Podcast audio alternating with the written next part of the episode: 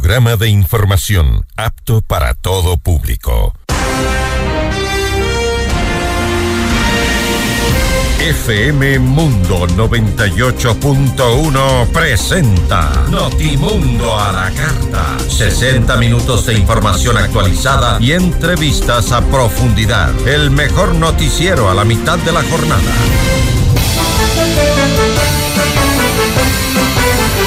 Conducción, Fausto Yepes. Dirección de Noticias, María Fernanda Zavala. Dirección General, Cristian del Alcázar Ponce. Este noticiero es transmitido en directo en la app de OnePlus, www.oneplus.tv, Canal 14 de Extreme, Canal 14 de CNT y Canal 14 y 514 de Claro TV.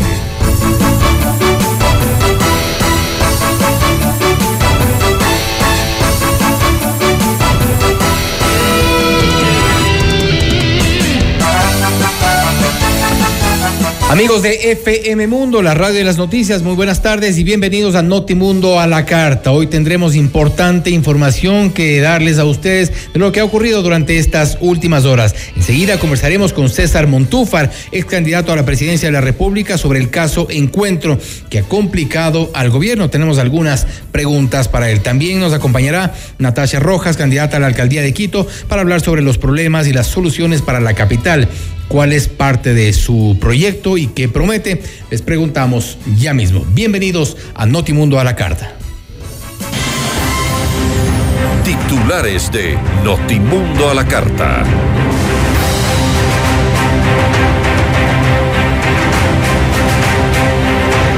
Luis Verde Soto renuncia a la Secretaría Nacional Anticorrupción. El presidente Guillermo Lazo insiste en que no existe una trama de corrupción en su gobierno y acusa a Santiago Cuesta y José Serrano de utilizar a un medio digital para atacar al gobierno. El exministro del Interior José Serrano respondió al presidente de la República tras acusaciones sobre el desfalco al ISPOL y lo conminó a que se someta al polígrafo. El primer mandatario calificó a la comisión ocasional que investiga la presunta red de corrupción en las empresas públicas como desestabilizadora. Tras un audio revelado, el canciller Juan Carlos Holguín aclara que no conoce a Rubén Cherres, quien le habría llamado en el marco de una supuesta designación de un ministro. Pruebas concretas y no bulla y escándalo pide el ministro de Energía Fernando Santos Alvite frente a una presunta trama de corrupción. Fernando Alvarado, exsecretario de Comunicación del Correísmo, es llamado a juicio. En la información internacional, la policía encuentra muerto al sospechoso del tiroteo en Los Ángeles de Estados Unidos, en el que murieron 10 personas. Las protestas en Perú no cesan. 192 personas fueron liberadas tras una intervención policial en una universidad de Lima. Las autoridades investigan denuncias por delitos patrimoniales. Notimundo a la carta. Buenas tardes y bienvenidos. Notimundo a la carta, una opción para mantenerse informado. Ahora las noticias. Y aquí arrancamos con las noticias del retorno, al retorno de su viaje por Europa, donde participó en el Foro Económico Mundial de Davos y visitó al Papa Francisco. El presidente Guillermo Lazo se refirió al presunto caso de corrupción en el gobierno y que es investigado por la Fiscalía. En una entrevista, el mandatario afirmó que fue él quien pidió la renuncia del expresidente del directorio de la empresa coordinadora de empresas públicas EMCO, Hernán Luque. Sin embargo, hace un mes en entrevista con Carlos Vera, dijo no saber los motivos de esta dimisión Hernán Luque salió del gobierno porque con absoluta franqueza no sentía confianza en él. Y le pedía al secretario de la administración que le pida la renuncia. Porque no y él presentó la renuncia. No confiaba en él porque no tenía la certeza de que habría comprendido que este es un gobierno que lucha contra la corrupción, que no damos ni un solo espacio a la corrupción, que no se puede dialogar con la corrupción. Y el presidente Lazo también señaló que espera que muy pronto Luque sea traído del cogote, así lo dijo textualmente, para que se presente ante las autoridades y declare todo lo que sabe. Además aseguró que su ex delegado de la EMCO sucumbió ante la corrupción y lo calificó de torpe. no hay un sistema perfecto. La Secretaría ha estado trabajando y en algún modo, oiga, también eh, funcionó eh, eh, mecanismos de prevención cuando le pedimos la renuncia a Luque Lecaro. O sea, ella sospechaba. De su torpeza. A ver, ser torpe no es lo mismo que corrupto. Sí, exactamente usted lo ha dicho. No tenía pruebas de corrupción. Pero ¿por qué de torpeza sí? Porque es torpe. ¿En qué sentido? Torpe porque no es una persona con personalidad.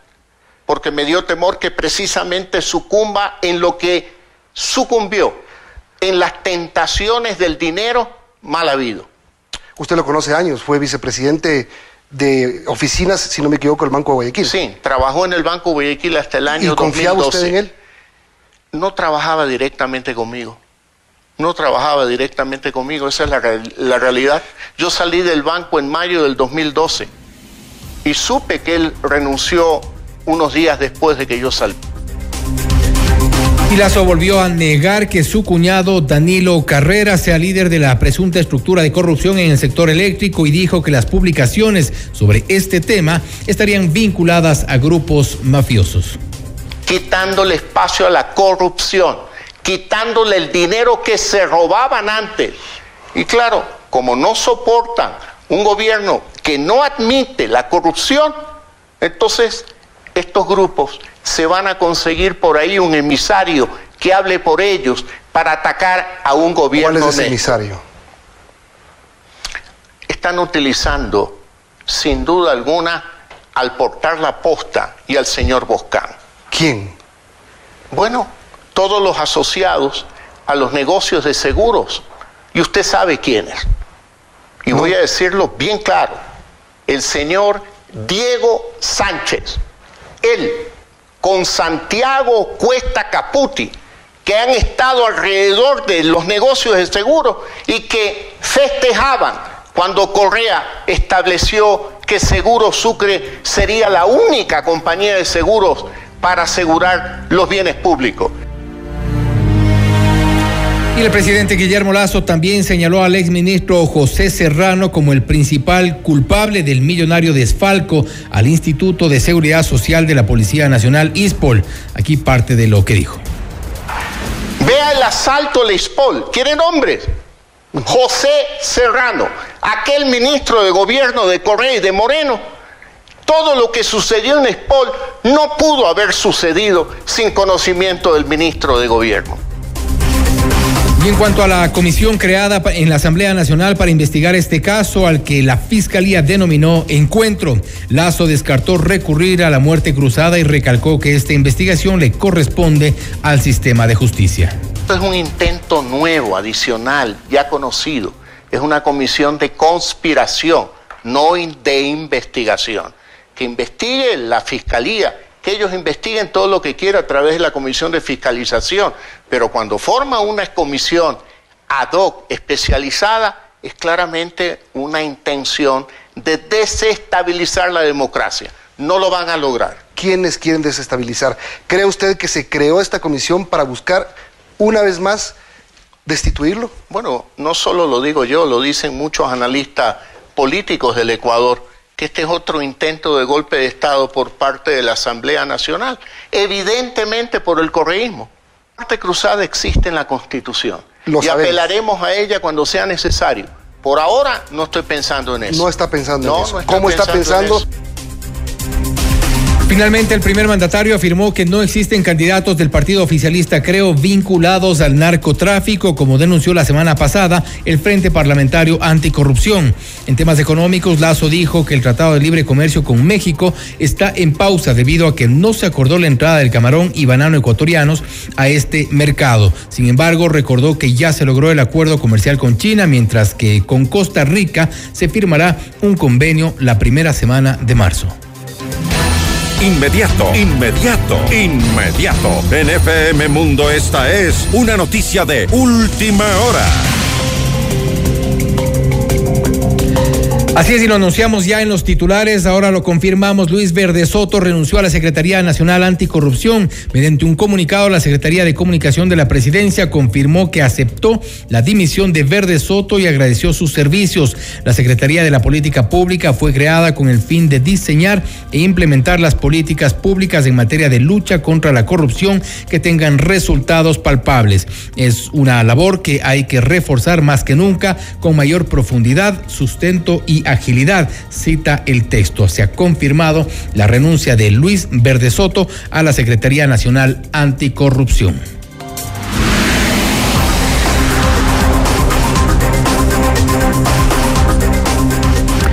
Y allanamientos y la revisión de miles de contratos forman parte de las acciones que se ejecutan en el marco de una supuesta trama de corrupción en los sectores estratégicos del país.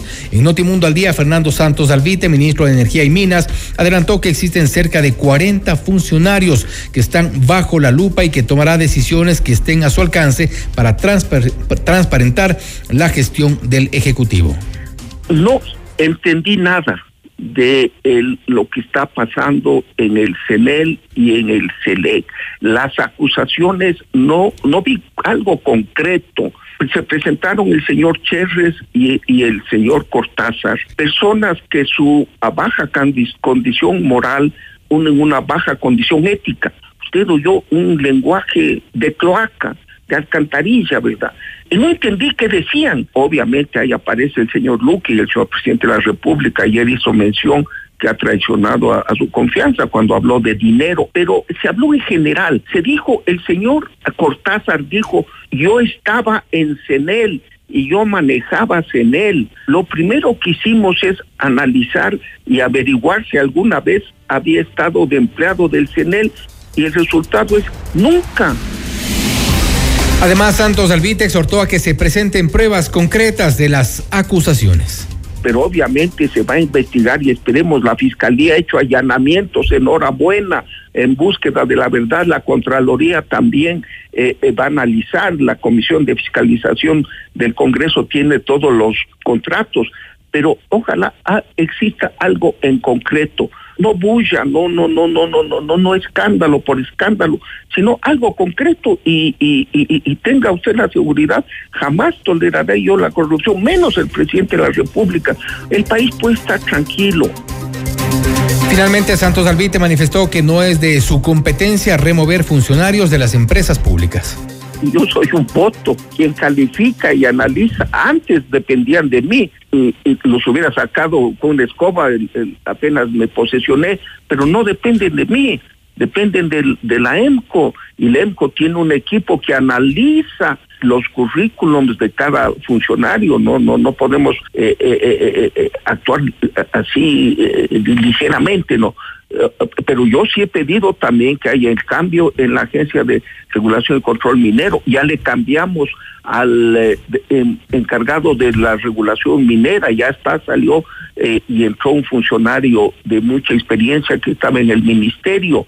Así es que poco a poco, siempre es eh, eh, de las crisis surgen oportunidades. Esta vez, pues, eh, yo creo que no veo nada concreto, le soy sincero, en estas denuncias, pero es una alerta.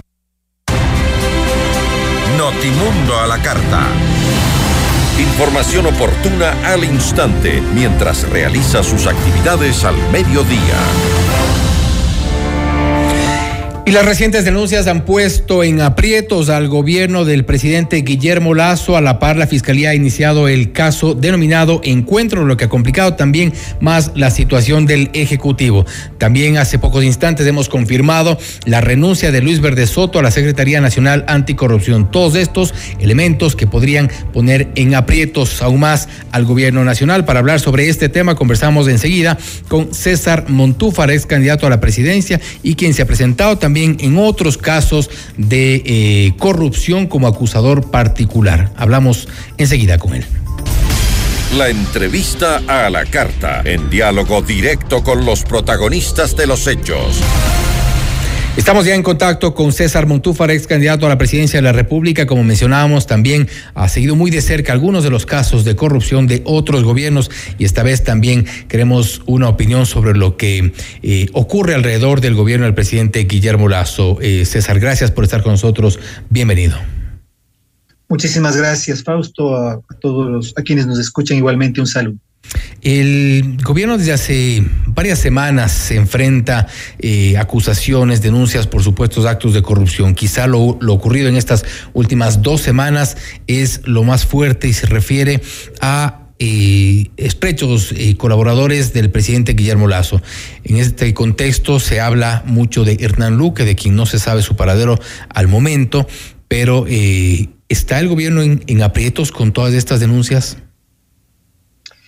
Bueno, yo creo que evidentemente eh, lo que se puede ver es que eh, alrededor del manejo de las empresas públicas en los sectores estratégicos, de acuerdo a los audios y el cotejamiento y el análisis de contratos en ciertas empresas públicas, sobre todo el sector eléctrico hasta este momento, y también Flopec, que es lo que ha sido presentado por el portal La Posta, habría indicios, eh, yo diría, muy serios que exigen una acción, por supuesto, de la Fiscalía de Investigación.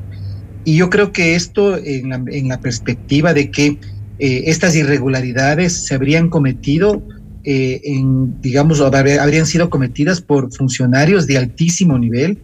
En el caso del señor Luque, eh, presidente del directorio de las empresas estratégicas, designado directamente por el presidente de la República, eh, y además en donde se menciona en estos audios que podría haber participación, influencia, tráfico de influencias y otros elementos eh, en, que estaría, habría participado su propio cuñado. Entonces yo creo que eh, lo que ha aparecido eh, no es posible tener una postura concluyente porque no somos investigadores de ningún tipo, tiene que investigar la fiscalía, pero es muy grave. Y sobre todo es muy grave porque de una u otra forma eh, señala o nos plantea o plantea el tema de la responsabilidad y el conocimiento que el presidente de la República habría tenido de estos hechos.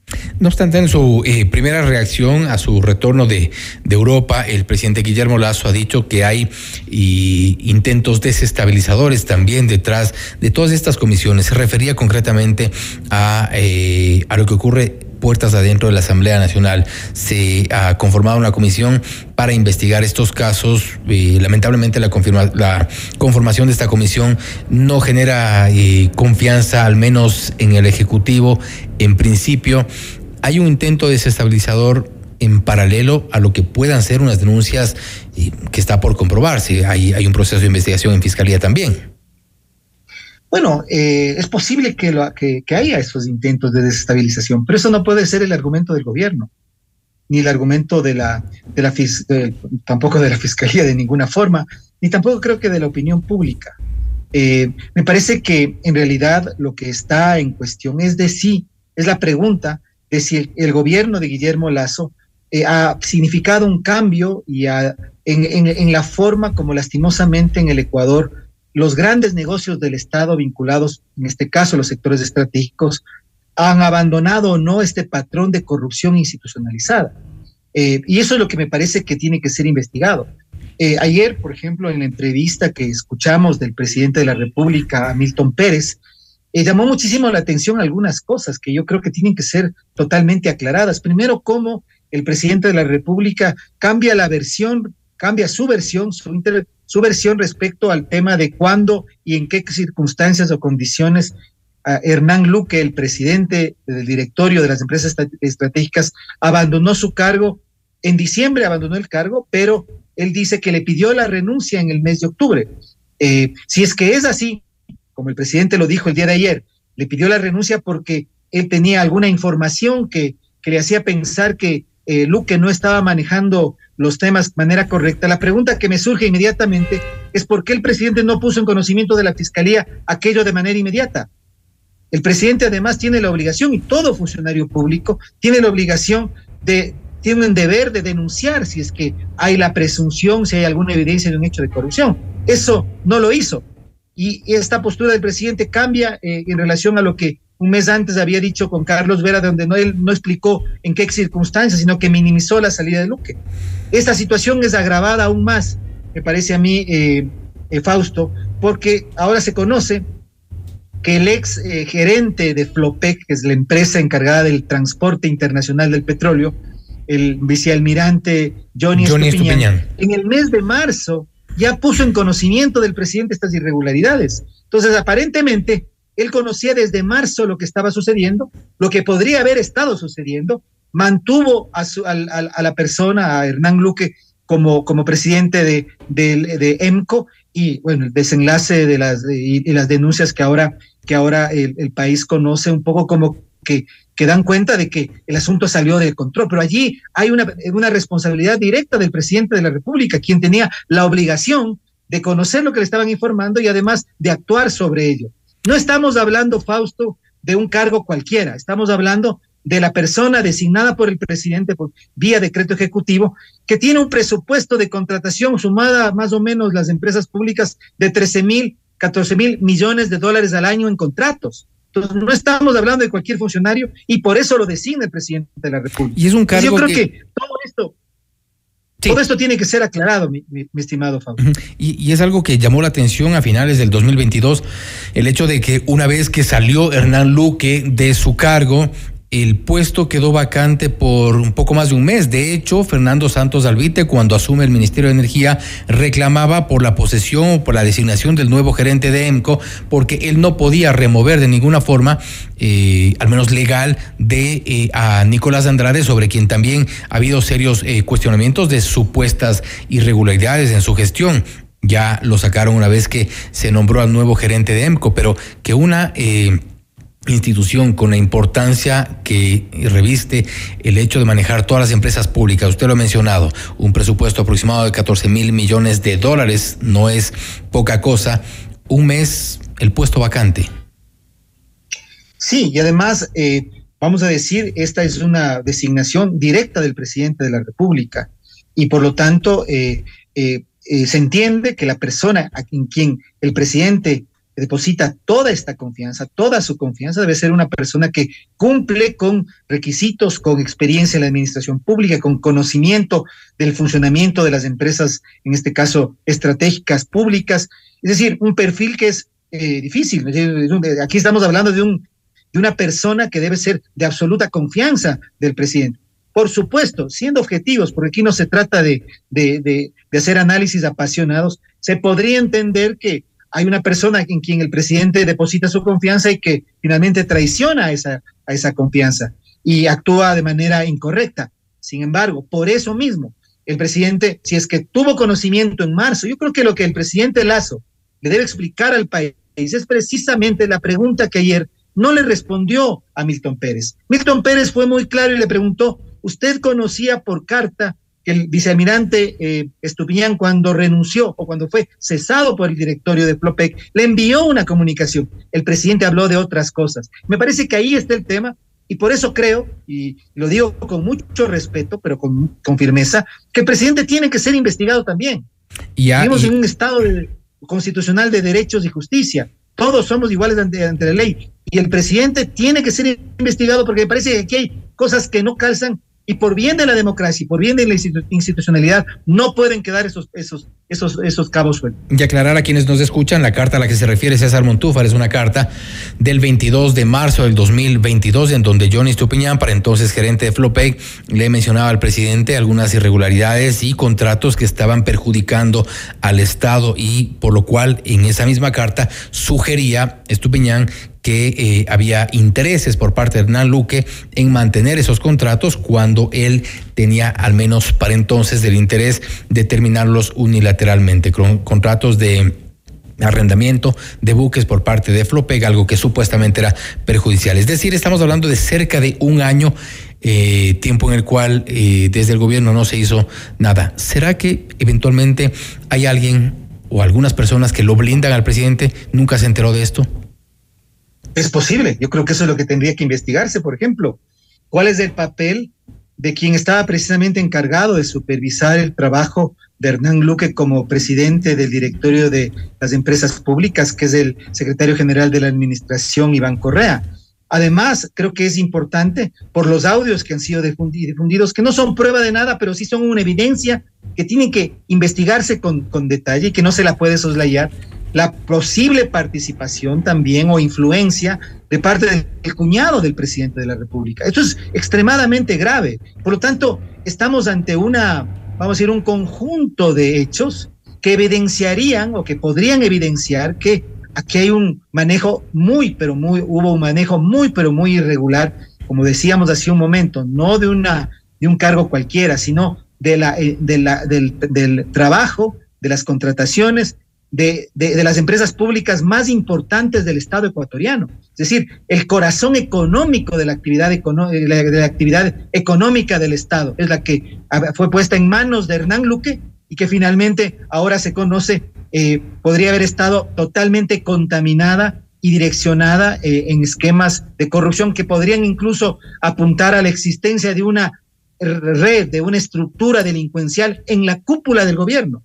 Esto me parece que es importante. Y ahora no es que un funcionario cualquiera habría cometido un hecho de corrupción. Estamos hablando del corazón de la estructura económica del Estado ecuatoriano que habría estado a cargo de una persona directamente designada por el presidente de la República y, frente a la cual no se hizo nada a pesar de existir ya denuncias, evidencias o notificaciones directas al presidente de que las cosas no estaban funcionando como debían funcionar.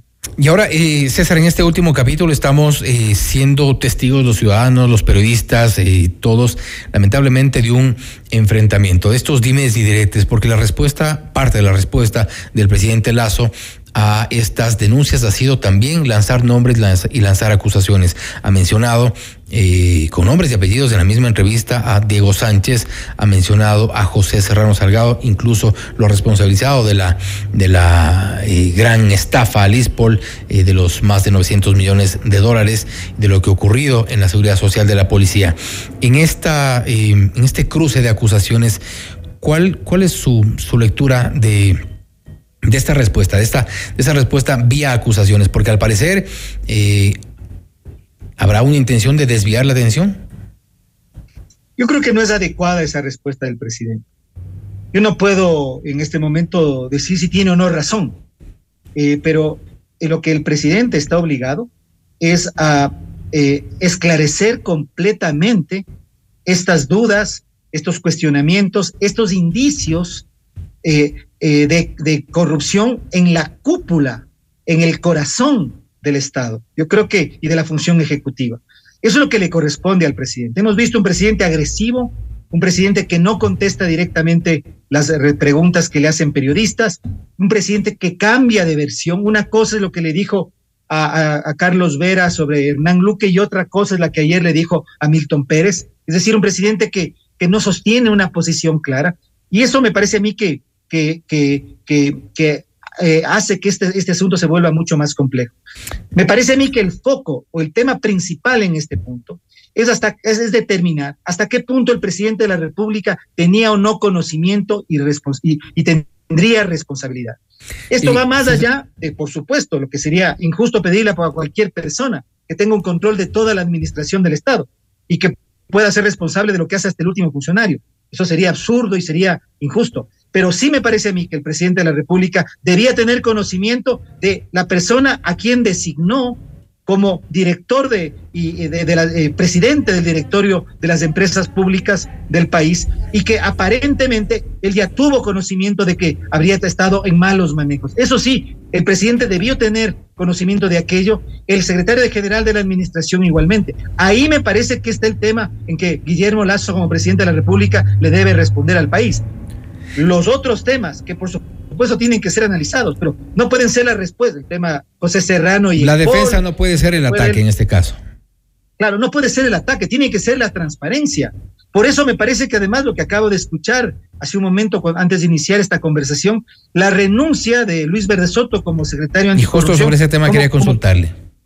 como que agrava más la cosa, como que da cuenta de un gobierno que en este momento sí se ve acorralado, y que en vez de responder con transparencia, más bien busca atacar y llevar a otro lugar, desvirtuar, desviar la atención de los ciudadanos. Pero tal vez es una, es una decisión que, quizá los ciudadanos, eh, viendo desde lejos los toros, como se dice, eh, esperábamos, o al menos era predecible, cuando eh, hace dos semanas, cuando estalla el escándalo, Luis Verde Soto decía que han logrado la intervención en dos de 30 instituciones. nadie sabe para qué estaba realmente la Secretaría Nacional Anticorrupción, si ni siquiera la carta de hace un año que mencionamos hace un momento, seguramente la tomaron en cuenta, si habían tantas dudas respecto de Luque, eh, Verde Soto no hizo, al parecer, nada sobre este tema.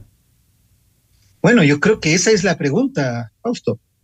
¿Por qué eh, vamos a partir de la carta del vicealmirante Estupiñán del 22 de marzo, que denunciaba posibles irregularidades de Hernán Luque, eh, delegado del presidente de la República y presidente del directorio de las empresas públicas? ¿Qué fue lo que pasó? esa carta fue, habría sido dirigida al presidente de la República. ¿Por qué el presidente de la República o el secretario general de la Administración no hicieron nada al respecto? ¿Por qué eh, la Secretaría Anticorrupción aparentemente no abocó conocimiento de esta situación? Eh, yo insisto en este punto, Fausto, porque a veces me parece que no dimensionamos la gravedad del tema. Estamos hablando del el, eh, EMCO, que es la empresa coordinadora de todas las empresas públicas de los sectores estratégicos del país con un presupuesto de contratación de superior a los 13 mil millones de dólares al año. Es decir, estamos hablando del corazón económico del Estado. Entonces, no estamos hablando de cualquier funcionario, no estamos hablando de la irregularidad de ministro o de, un, de un ministro, de un subsecretario, de una persona en la jerarquía de la administración pública de mediano, bajo nivel. Estamos hablando del corazón económico del Estado. ¿Será que la Fiscalía debió incluirle en las investigaciones al presidente? ¿O perdona, ¿La Fiscalía debería incluirle al presidente de la República en estas investigaciones? Yo creo que sí. Yo, yo, yo digo que sí, por supuesto, porque no pueden haber eh, ecuatorianos de primero y segundo nivel. Y el presidente de la República es el primer ciudadano del Estado que debería estar sujeto incluso a mayor transparencia, mayor investigación, e igualmente al cuñado del presidente de la República. Eso no significa señalarles en este momento con el dedo de culpabilidad ni nada por el estilo, sino por transparencia el presidente de la República, el secretario de la administración, por supuesto, pero igualmente el cuñado del presidente. La imagen que uno tiene, Fausto, es que no se quiere llegar a la verdad. La imagen que uno tiene es que realmente lo que busca o la estrategia del gobierno, que creo que es equivocada, es lanzar esta suerte de chantaje, es decir, como esto podría ayudar al correísmo, etcétera, etcétera, entonces no hay que investigarles a ellos. Yo creo que no puede haber ese doble estándar. Eh, y tiene que, en el, tenemos en el país que tratar y luchar contra la corrupción sin ningún sesgo ideológico. Aquí no se trata si es correísmo o anticorreísmo. Esa batalla política ideológica del Ecuador, que por supuesto es legítima, eh, porque implicaría una batalla entre modelos, ya no va al tema de la lucha anticorrupción. El gobierno de, Rafael Correa fue sin duda el gobierno que estableció en el país un esquema de delincuencia organizada estatal, de corrupción institucionalizada, lo que los ecuatorianos hemos demandado y demandamos al actual gobierno era desmontar aquello. Si es que se continúa con aquello, me parece que, que, que, no va por la línea de descalificar, tildando de correísmo o, o, otras cosas. Aquí. O lanzar los tiros para otro lado. No, no, no tiene que ir por ahí. Creo que los ecuatorianos, con objetividad, con decencia, tenemos que reclamar transparencia en el caso de gobierno y, por supuesto, la fiscalía, me parece a mí, tiene el deber, en este caso, de incluir a las investigaciones, en las investigaciones al presidente de la República, al cuñado del presidente y también al secretario general de la Administración. Sin duda, ante las dudas, todos requerimos respuestas. César, gracias por haber estado con nosotros. Muchísimas gracias, Fausto ha sido César Montúfar, ex candidato a la presidencia de la República, hablando y reflexionando sobre todas las denuncias que envuelven ahora mismo al gobierno del presidente Guillermo Lazo. Las denuncias, las acusaciones, los supuestos casos de irregularidades el manejo de las empresas públicas. También ha, reflexionado sobre la reciente renuncia de Luis Verde Soto a la Secretaría Nacional Anticorrupción. Esto es Notimundo a la carta, siempre bien informados. Regresamos en instantes con Gisela Bayona en Notimundo a la Carta. Decisión Ecuador 2023. Con Jorge Ortiz. Este viernes a las 8 horas. Solo por FM Mundo 98.1. Inicio del espacio publicitario. con el auspicio de Banco Guayaquil, primero tú. FM Mundo presenta Minuto Forbes con Cristian del Alcázar Ponce. Bienvenidos, el príncipe Harry y Meghan Markle han estado trabajando rápidamente para revelar una gran cantidad de empresas desde que sorprendieron al mundo al renunciar como miembros de la realeza hace tres años y se lanzaron a libros con el éxito de ventas de Harry Spar, rompiendo récords junto con películas, programas de televisión y podcasts que han llegado a un valor estimado de más de 135 millones. Se rumora que Harry recibió un anticipo de 20 millones de dólares por su última aventura, la controvertida y reveladora Spare, que debutó a principios de este mes y vendió más de 1,4 millones de copias el día de su lanzamiento, superando las 887 mil copias del primer día que vendió el expresidente Barack Obama. Encuentre Forbes Ecuador en Mr. Books. FM Mundo presentó Minuto Forbes con Cristian del Alcázar Ponce. Patrocinado por... Estos son clientes reales de Banco Guayaquil contándonos qué harían con 60 mil dólares. Remodelar mi casa. Viajaría en un crucero. Regalos para mis nietos. Por cada 200 dólares en consumos que acumules con tus tarjetas de crédito y débito de Banco Guayaquil, participa por 60 mil dólares para todo lo que quieres. Regístrate en primeroloquequieres.com. Banco Guayaquil. Primero tú. En tu mundo, esta es la hora. Son las 13 horas, con 36 minutos. Seamos puntuales, FM Mundo. 100% de suites vendidas. Aprovecha las últimas unidades e invierte en los fabulosos departamentos y oficinas disponibles en Ayan Beyond the Stars, Baile Park. No pierdas la gran oportunidad de ser parte del mejor proyecto inmobiliario de Quito, en donde disfrutarás de una vida llena de servicios y confort. Departamentos listos para entrega mediados de 2023. Visítanos hoy en República del Salvador y Moscú. Comunícate al 098 85 6364 o ingresa en iambeyondthestars.com. Vive tus sueños a otro nivel. Quito quiere un cambio seguro. El cambio seguro es vivir en un Quito donde los emprendedores sean apoyados sin trabas y sus negocios funcionen de una manera sencilla, ágil y segura. Yo sé cómo hacerlo. Pato Alarcón, alcalde. Alcaldes, CNE 2023. Todos los programas mírelos en nuestro canal de YouTube, FM Mundo Live. Fin del espacio publicitario. Este noticiero es transmitido en directo en la app de OnePlus, www.oneplus.tv, canal 14 de Extreme, canal 14 de CNT y canal 14 y 514 de Claro TV. En 98.1 continuamos con Notimundo a la carta. Notimundo a la carta, una opción para mantenerse informado. Ahora las noticias.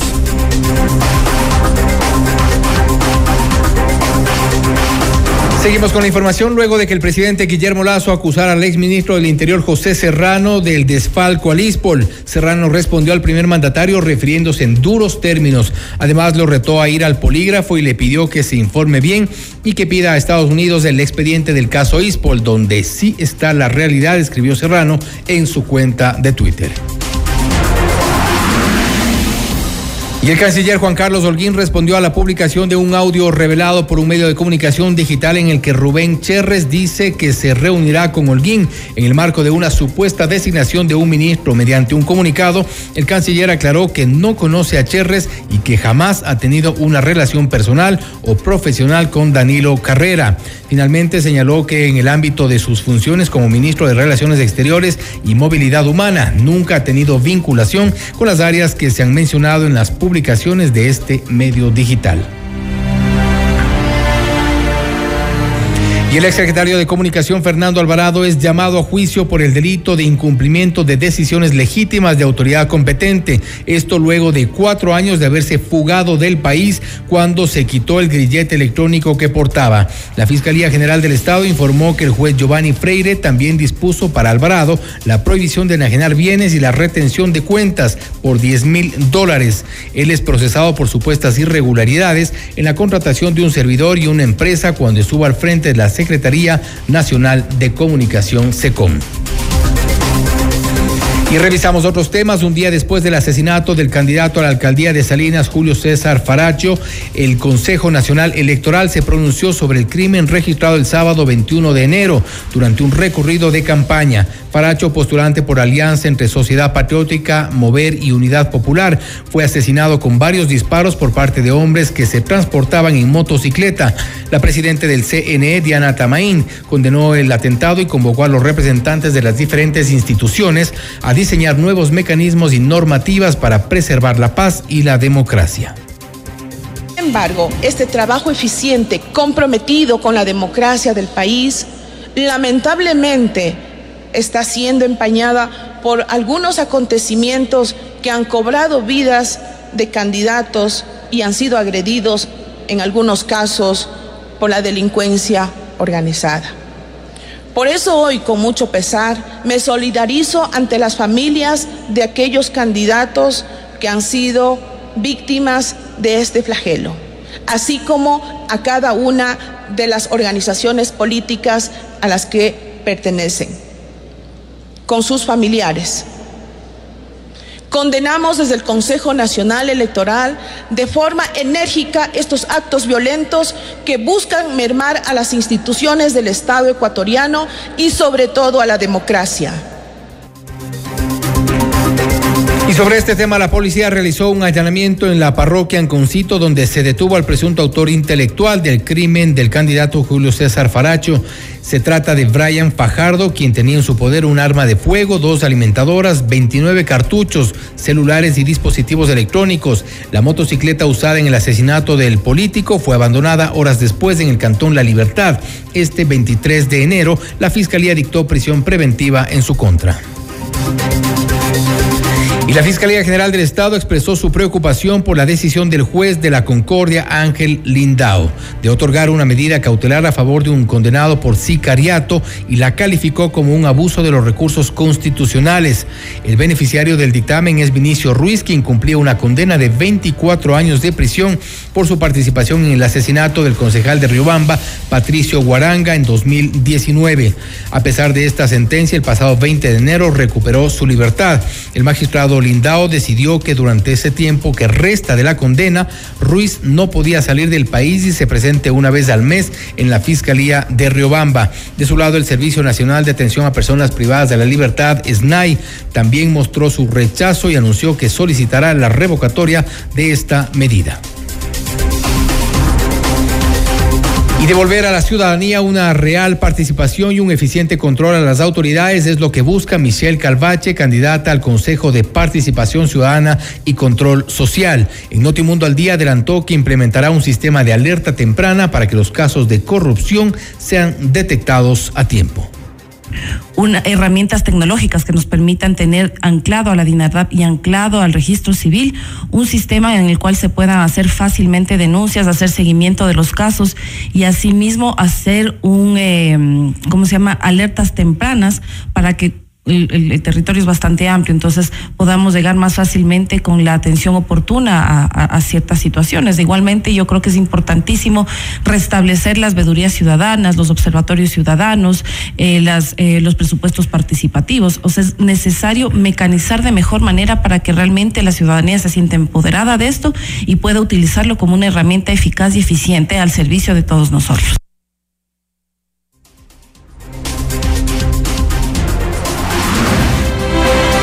Notimundo a la carta. Información oportuna al instante mientras realiza sus actividades al mediodía. Vamos con buenas recomendaciones a esta hora. Con Blue Castle Ventures recibe el mejor interés sobre tu inversión gracias a su tecnología financiera estricta, que no trabaja con criptomonedas. Blue Castle Ventures, empresa canadiense que cumple tus sueños. Visítanos ahora en www.mi20ya.com o escríbenos al 0999 770 771. Ya volvemos con Notimundo a la carta. Decisión Ecuador 2023. Con Jorge Ortiz. Este viernes a las 8 horas solo por FM Mundo 98.1. Inicio del espacio publicitario.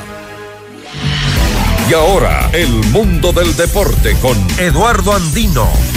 Hola, ¿qué tal amigos y amigas? A continuación las últimas noticias en el mundo del deporte. Con un gol de Garis Mina, Ecuador sub-20 derrotó a Bolivia en la segunda jornada del Grupo B del Sudamericano que se desarrolla en Cali, Colombia. La selección tricolor disputó su segundo compromiso en el Sudamericano y le ganó a Bolivia. El actual campeón del torneo fue el equipo que tuvo la mayor posesión de pelota e intentó aproximarse al área rival, eh, pero se notaron ciertos problemas colectivos.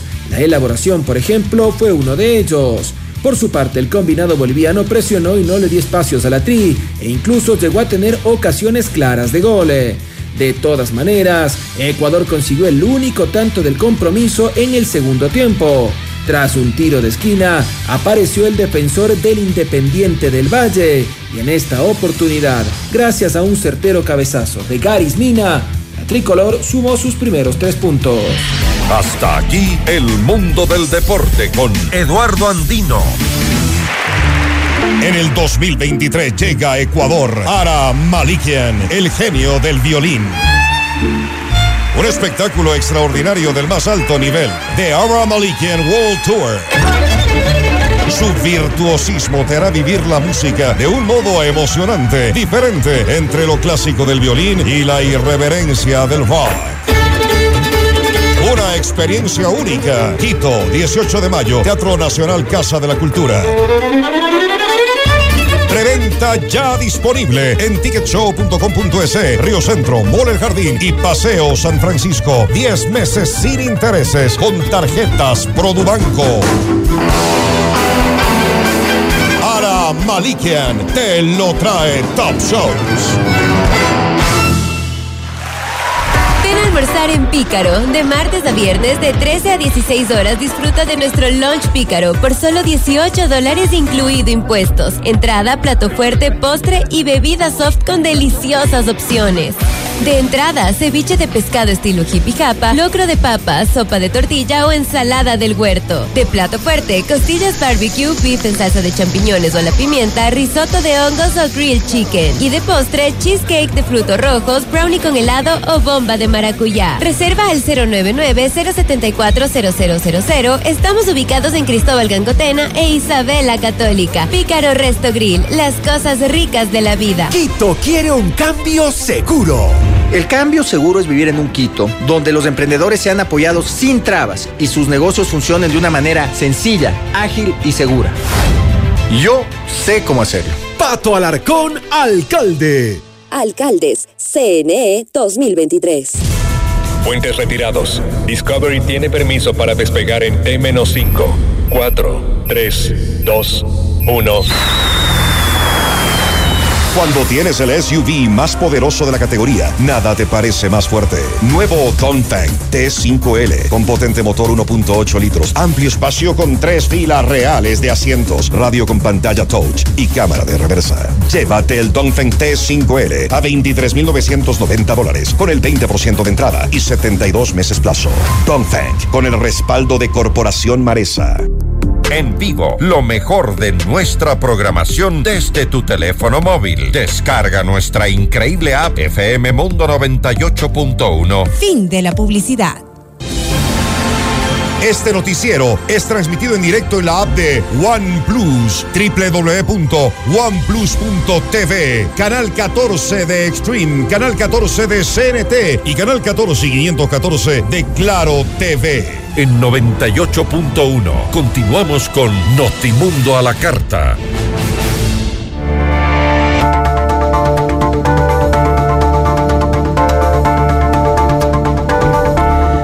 Esta hora estamos en Notimundo a la carta y nos acompaña Natasia Rojas, candidata a la alcaldía de Quito, para hablar sobre los problemas de la ciudad y las soluciones para esta capital. Tantos cambios que requiere Quito. Natasia, buenas tardes, bienvenida. Muy buenas tardes, un saludo a todas las personas que nos miran y nos escuchan.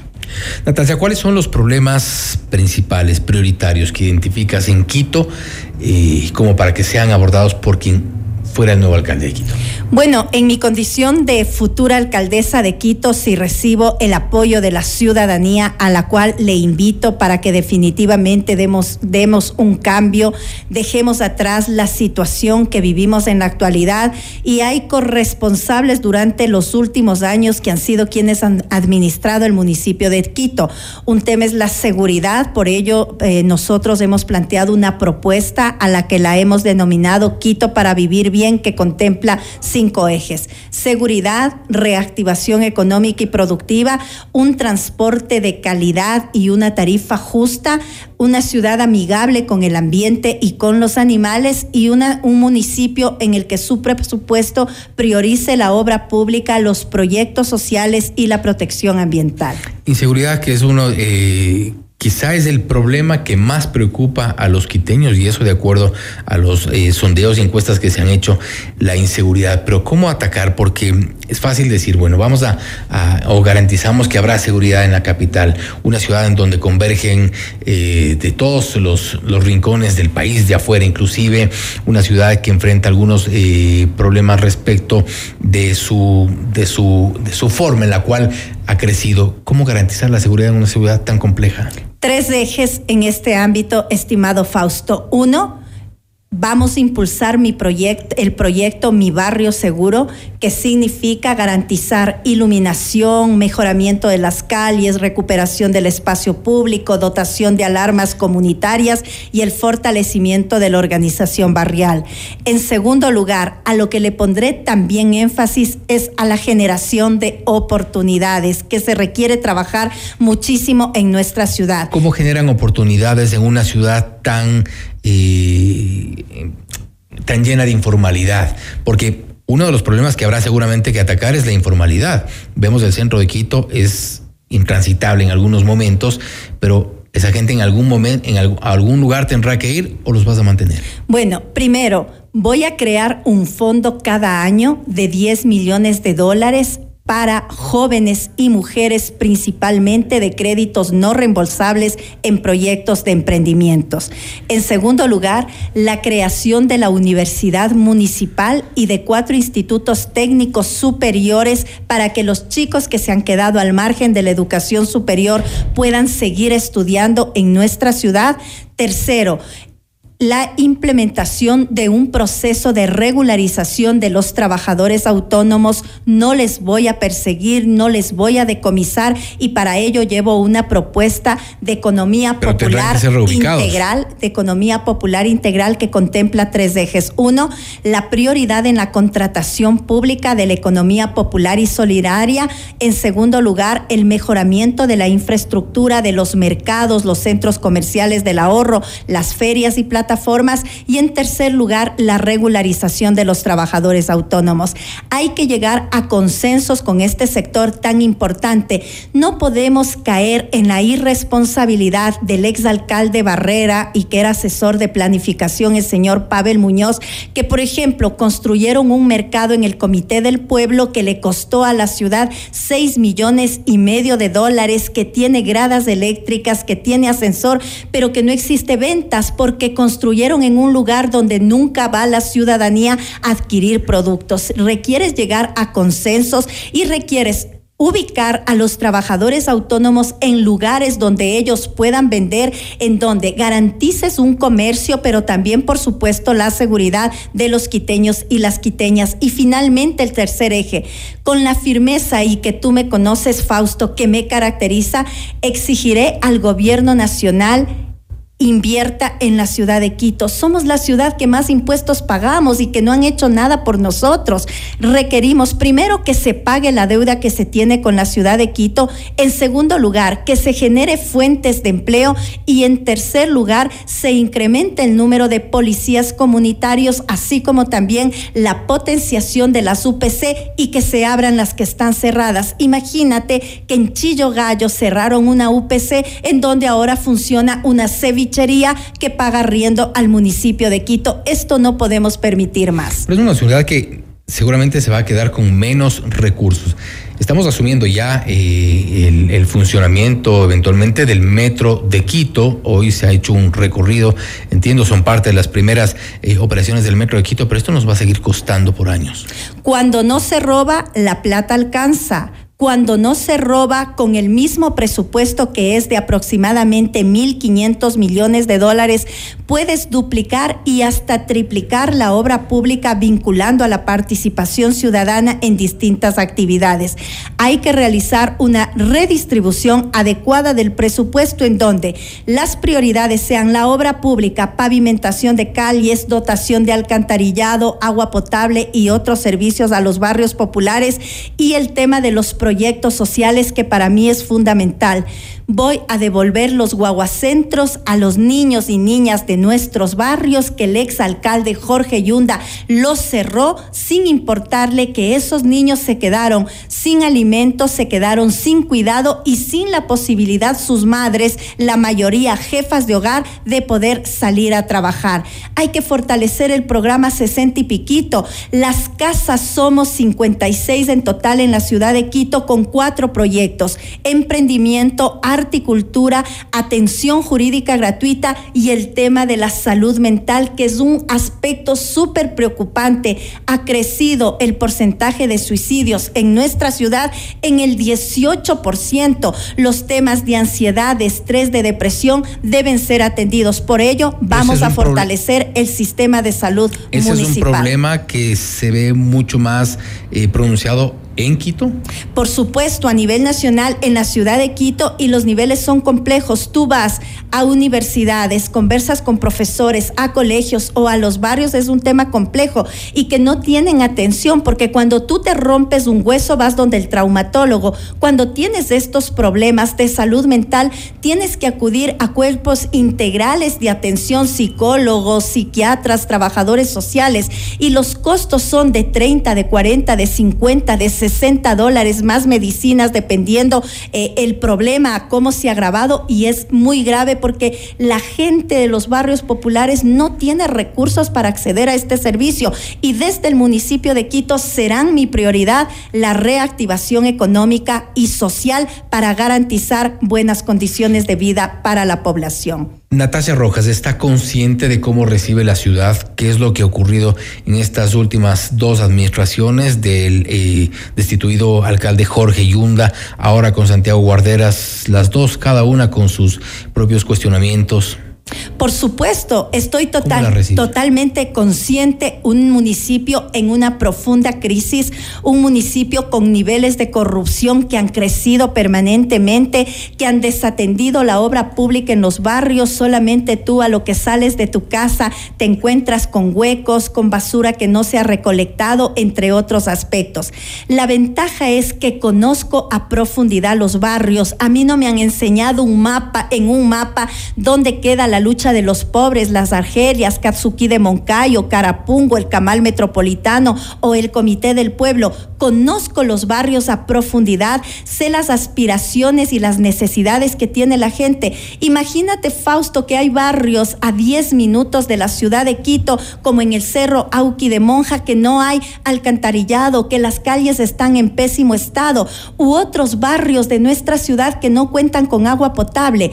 En la administración de esta alcaldesa del pueblo, de Natasha Rojas, por supuesto trabajaré por toda la ciudad, pero mi prioridad serán aquellos sectores que han sido desatendidos, aquellos sectores que han sido dejados a un lado por las últimas administraciones municipales en nuestra ciudad. Por eso yo digo, basta de los mismos de siempre. Los quiteños y las quiteñas tenemos memoria del daño que nos han hecho. Una ciudad que necesita cambios y urgentes. Hemos escuchado la propuesta de Natasha Rojas, candidata a la alcaldía de Quito.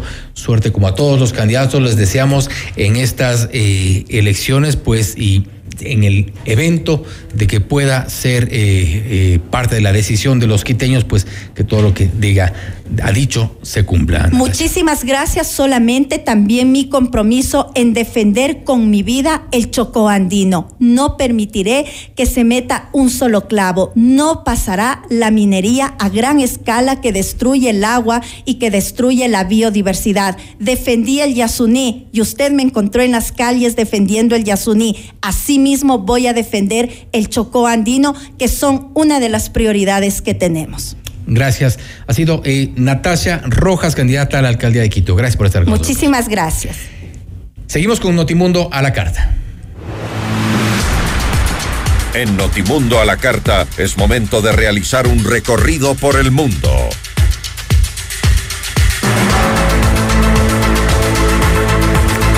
Revisamos información internacional. El domingo 22 de enero, la policía confirmó la muerte del sospechoso de matar a 10 personas en un estudio de baile en la ciudad Monterrey Park, a unos 13 kilómetros al este de Los Ángeles. Agentes armados rodearon una camioneta blanca en la localidad de Torrance. Más de 12 horas después del tiroteo, rompieron la ventana del auto y encontraron el cuerpo. El sospechoso se llamaba Hu Can Tran, un hombre asiático de 72 años, quien se habría suicidado con una pistola cuando la policía se acercó a la camioneta que conducía. Vamos hasta Perú. La fiscalía de ese país informó que liberó a 192 personas después de la intervención policial en la Universidad Nacional Mayor de San Marcos en Lima. Esto luego de que cientos de ciudadanos se tomaran la capital para solicitar la renuncia de la presidenta Dina Boluarte y las elecciones adelantadas. En un comunicado, el Ministerio Público afirmó que se continuarán con los actos de investigación en el marco de la denuncia por los delitos patrimoniales mencionados en agravio de la referida universidad. Y hasta aquí llegó Notimundo a la carta. Sigan con la programación en FM Mundo, la radio de las noticias. Amigos, una buena tarde para todos.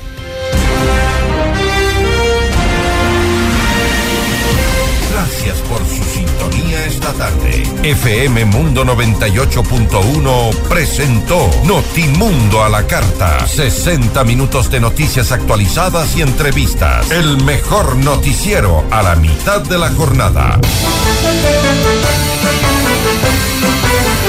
Conducción Fausto Yepes. Ingeniería de sonido Mauro Olivo. Producción FM Mundo Live Javier Merino. Dirección de arte Laili Quinteros. Coordinación y redacción Fernanda Utreras. Redacción y redes sociales José Martín Muñoz. Dirección de noticias María Fernanda Zavala. Dirección general Cristian del Alcázar Ponce.